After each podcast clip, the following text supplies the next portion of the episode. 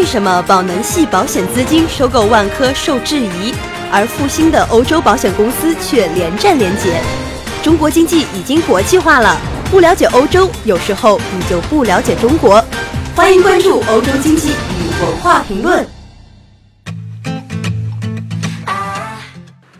英国的知名物理学家霍金接受美国 ITV 节目的专访。他对于美国共和党总统参选人、房地产大亨川普为何人气这么旺表示毫无头绪。霍金对于时间、空间、宇宙、银河和黑洞的精辟见解，拓宽了全世界的眼界，但他完全无法解释为什么恶名昭著的川普会有这么大的吸引力。霍金说：“我没有办法，川普是个煽动家，他似乎对于最小公分母有吸引力。”最小公分母呢，指的就是普罗大众。霍金也谈到英国脱离欧盟的议题，呼吁英国选民在六月二十三号的公投选择留欧，不只是为了经济和安全，也是为了科学。霍金三月指出，英国一旦脱欧，会是科学界的一大灾难。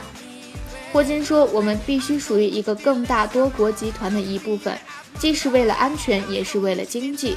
脱离欧盟的可能性已经导致英镑剧烈贬值，因此市场认为对我们的经济有害。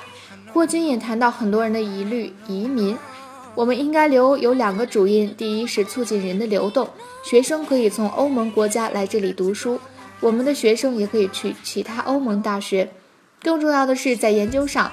人才的交流让技术能快速流通，带来从不同背景提炼出不同想法的新人。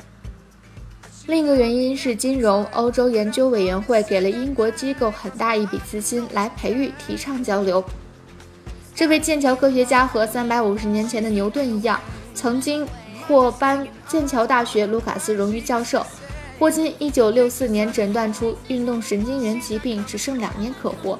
但他不止努力活到今天，还写了畅销书《时间简史》，除了学术声望享誉全球，也出现在《星舰迷航记》和《辛普森家庭》等节目里。坐着轮椅的霍金与外界沟通费力，他必须一次讲一个字母，让电脑合成的声音替他说话。他所有的发言都经过仔细思量。霍金加入支持留欧的行动并不意外，英国许多最资深的科学家也都不愿意离开欧盟。那么你对英国留欧是怎么看的呢？欢迎关注我们的微信公众号“欧洲经济与文化”。